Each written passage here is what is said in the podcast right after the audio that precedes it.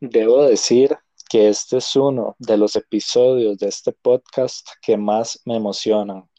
Puedo decir que sin grabarse fue el primero que se grabó en una conversación que tuve con Kervin hace poco más de un año, donde saliendo del trabajo hablamos de todos estos temas y Kervin me compartió esta historia que hoy queremos llegar, queremos hacer llegar a cada uno de ustedes.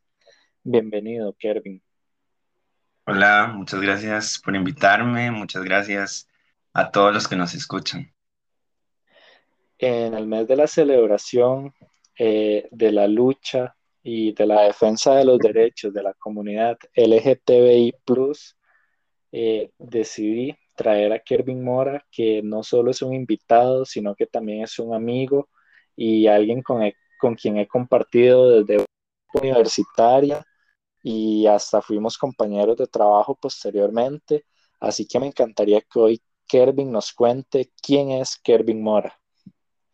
Bueno, bueno, para empezar, bueno, como ya lo dijiste, mi nombre es Kervin Mora Carvajal. Actualmente tengo 26 años.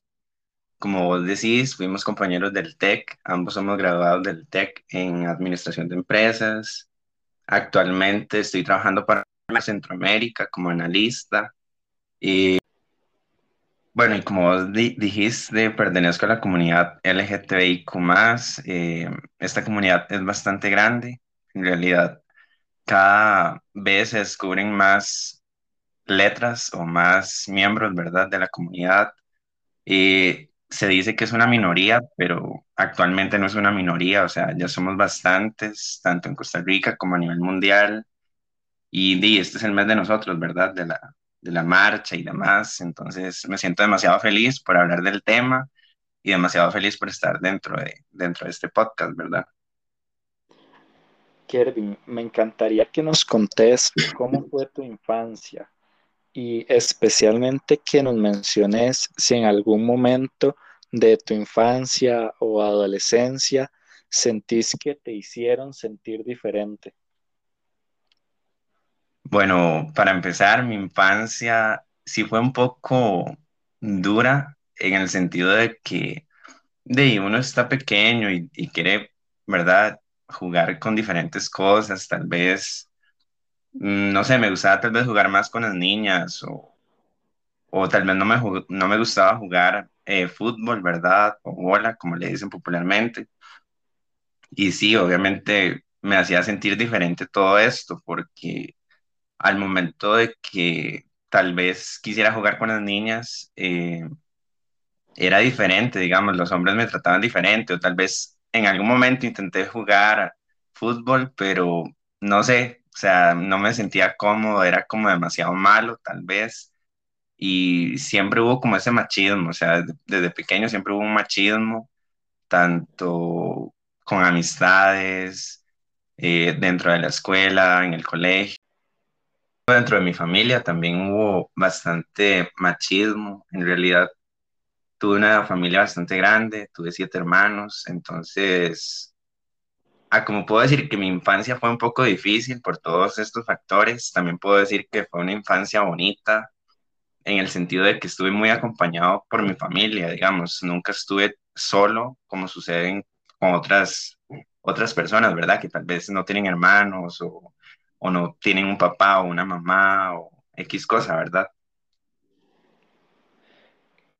¿Y cómo fue ese proceso de descubrimiento, de entender y quizás identificar que tal vez eras una persona homosexual y que podías no coincidir con, que, con la mayoría de personas que veías a tu alrededor, entendiéndose tal vez por hermanos o compañeritos de escuela, colegio, demás. El proceso de descubrimiento, yo siento que para cada una de las personas es un poco diferente. Digamos, en mi caso, yo tuve un hermano que era trans. Él falleció hace dos años y digamos que él me dio como la fuerza para poder eh, salir del closet. Eh, fue un poco, fue complejo, en parte por la religión católica, ¿verdad? Mi familia es bastante... Entonces yo hice primera comunión, yo hice confirma, yo hice todo lo que conlleva, ¿verdad? Ser de la religión católica y, para nadie y la homosexualidad no van de la mano, ¿verdad? mal, demasiado. Yo decía, no puedo, o sea, no puedo hacer esto, no me puede gustar un hombre, por el simple hecho de que la religión no va mal, porque popularmente, o como dice la gente, no es algo natural, es algo extraño, ¿verdad? Eh, sin embargo, fue, por otra parte, como... Y más llevadero al tener una persona o un hermano. En este caso, que pertenece también a la comunidad y él es trans, es un chico trans, entonces, por esa parte, sentí como un apoyo o un, como una fuerza, ¿verdad?, para poder salir del closet. Y ahí fue donde me arriesgué y le dije primero a mi mamá, y, y ya luego le dije a ella, no, dígale usted a, a, mi papá porque, porque yo no tenía el valor para hacerlo. Entonces, por esa parte, como que me sentí apoyado o sentí un acompañamiento, ¿verdad? Pero sí es como muy diferente, ¿verdad? Para, para todos. Hay personas que tal vez no los aceptan o los echan de su casa. En cambio, con mi familia fue un poco diferente. Obviamente al inicio todo es como gris, o sea, no se sabe cómo se sienten sus papás, ¿verdad? Si ellos piensan que hicieron algo mal al tener un hijo así o, o incluso uno, ¿verdad? Ya de, empezar a dejar de ir a la iglesia porque tal vez te sentís como señalado rechazado. Pero sí. Kervin, ¿cómo fue el papel de esas personas que te acompañaron? ¿Y qué tan importante te parece que cada persona que tal vez hoy está guardando su verdad pueda tener el acompañamiento, ya sea de familia o amigos, que le brinden esa seguridad de entender que lo que está sintiendo no está mal? Tener una persona o tener un acompañamiento para mí es bastante, bastante importante ¿Por qué? Porque la mente a veces nos juega malas pasadas y tal vez la persona siente que no es algo bueno o que tal vez está equivocado o que tal vez es solo una etapa, pero siento yo que las personas sabemos, o sea, cada quien sabe qué es lo que de verdad le gusta, qué es lo que de verdad le atrae. Y puedo decir, acompañamiento es bastante importante, sin embargo, si no lo hay, eh, todavía existe la posibilidad, ¿verdad?, de que uno acepte de verdad qué es lo que le gusta, o sea, si te gusta una mujer y eres mujer, pues está todo bien y hay que saberlo, hay que entenderlo y todo empieza por uno mismo, ¿verdad? Si usted no tiene la seguridad o no tiene como ese ese entendimiento, porque primero es entenderse uno mismo, o sea, es entenderse qué es lo que de verdad uno quiere y qué es lo que de verdad uno siente hacia esa persona, ya sea hombre, sea mujer, sea lo que sea, ¿verdad? Pero sí el acompañamiento es una etapa, una parte importante, no solo de la familia, puede ser de los hermanos, primos, de algún amigo, incluso digamos, cuando yo me di cuenta, digamos, cuando yo empecé en todo esto, di, yo a mi familia fue como las últimas personas que tal vez se los dije. Yo primero le dije a una amiga, como estoy hablando con este muchacho, no sé, me parece, ¿verdad?, atractivo y demás. Y ahí fue donde empezó todo, ¿verdad? Kervin, me encantaría que me contés eh, cómo se fue transformando tu entorno durante todo este proceso. Es decir, cómo era tu relación con tu familia y con tus amigos antes eh, de conocer tu homosexualidad en un punto donde la conocen y cómo ha sido y cómo ha evolucionado posteriormente a lo largo de los años. Antes de que la gente supiera, como te decía, había bastante dolor, o sea, bastante dolor para mí porque di, yo me reprimía las emociones o las sensaciones que tenía en ese momento y ver que tal vez mi familia, no sé, se expresara en algún momento feo de, de algún muchacho que fuera gay o, o, o así, ¿verdad? O fuera un poco machista, era un poco doloroso. Ya cuando ya, digamos, ya salí del closet, todo ha cambiado, o sea, ha sido como un giro bastante grande. eh, y obviamente no es como lo principal que uno deja, porque y hay, tal vez no, como dicen popularmente, eh, no es, o sea, ser gay o ser eh, de la comunidad no es principal que tenés que andar diciendo, o sea, es, es, eso depende de cada quien, si querés ser como un poco, ¿verdad? De que sos LGTB o, o no, pues no importa, pero eh, sí cambia bastante, o sea, salir del closet te cambia totalmente la mentalidad, cambia tu ambiente, eres como más abierto, o sea, más eh, en todo, mentalmente, cómo te comportas delante de los demás, eh, la forma de opinar cambia totalmente. Kervin, ¿cómo fue tu primera relación, eh, ya sea un noviazgo o pues, no sé, alguna relación interpersonal con una persona de tu mismo sexo, tanto a nivel personal como social? ¿Cómo lo percibiste, eh, tanto para vos, Kervin Mora, como para toda la gente que había a tu alrededor? Cuando tuve mi primera relación, ¿verdad? Ya de, un noviazgo formal, sí sentí al inicio como miedo, o sea, miedo a lo que las personas vayan a opinar de esa relación o, digamos el respeto. A veces uno piensa, di, no podemos salir a la calle de la mano por, por lo de las demás personas, ¿verdad? Porque uno no sabe dónde hay un homofóbico, ¿verdad? Que te vaya a hacer daño y demás. Incluso, di, actualmente se sigue viviendo, o sea, ¿cuántas veces uno no va a un bar y y tal vez haya otra persona que le incomoda que le estés dando eso a tu novio y es un poco complicado.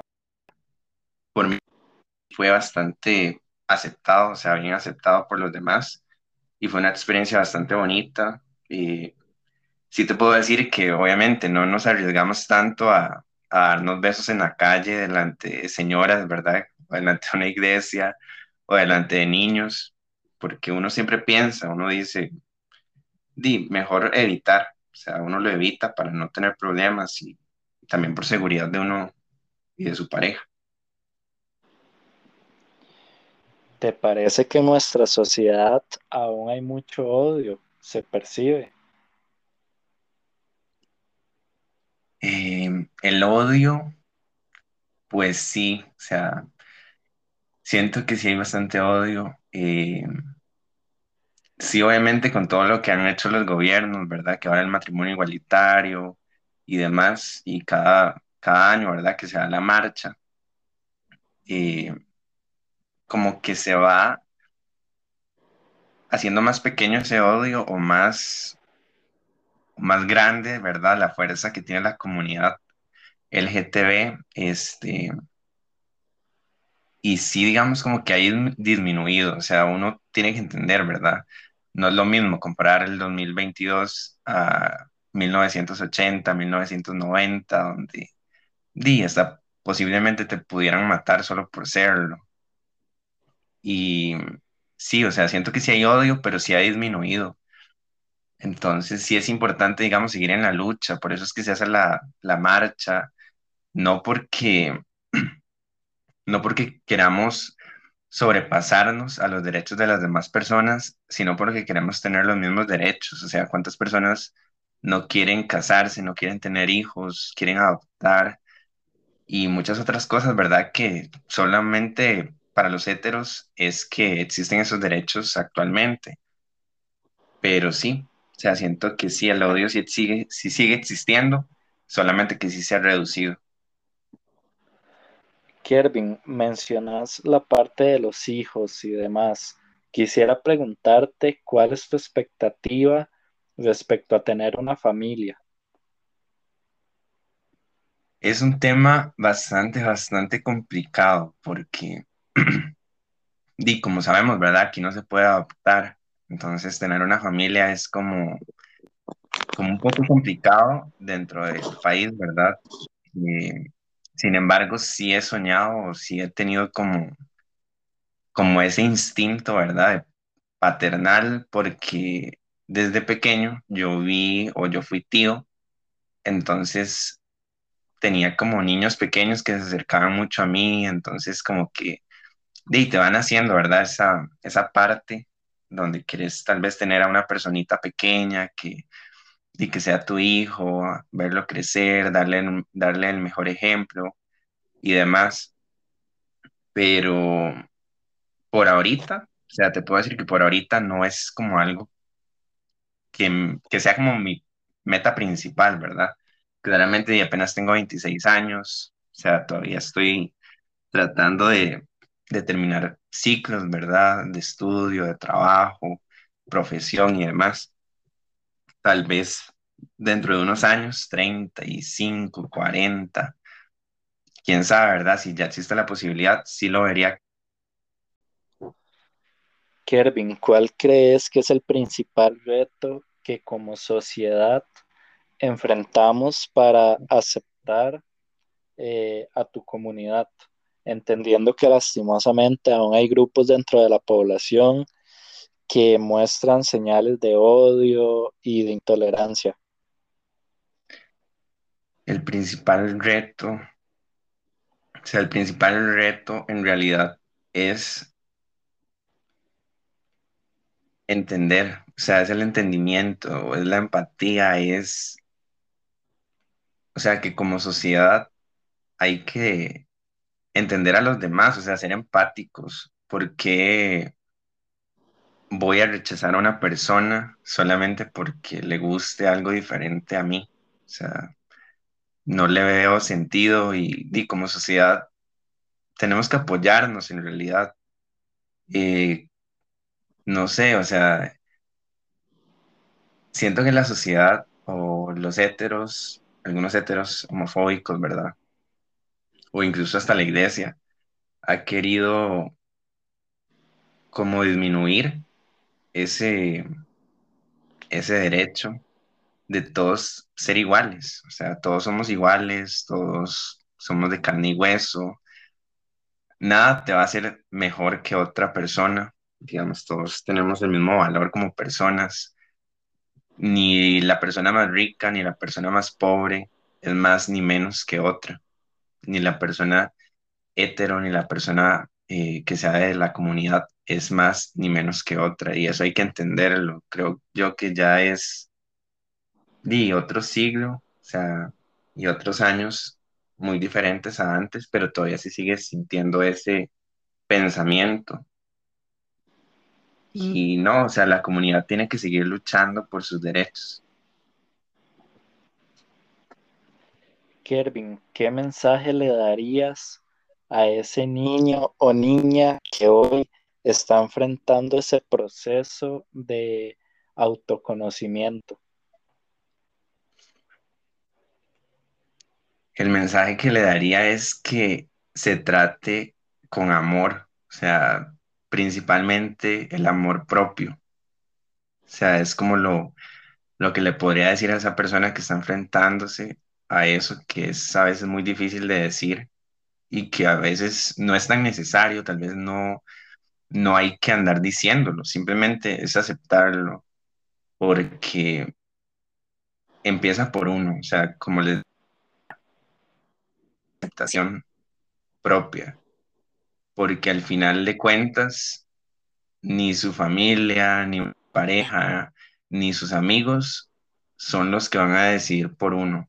O sea, es uno mismo el que al final de cuentas va a vivir su propia vida y va a ver cómo la va a querer vivir. Y de vida solo hay una, ¿verdad? sí es eso, o sea, tratarse con amor, no tratarse con como con odio hacia uno mismo, porque no está mal, o sea, sentir atracción por un hombre o una mujer, es el caso, ¿verdad? No está mal y todos tenemos derecho a amar, todos tenemos derecho a sentirnos amados y a ser nosotros mismos, o sea, que eso es lo que al final de cuentas hace la diferencia. O sea, nadie es eh, igual que uno. Muchísimas gracias, Kervin. Muchas gracias a ustedes y muchas gracias por invitarme.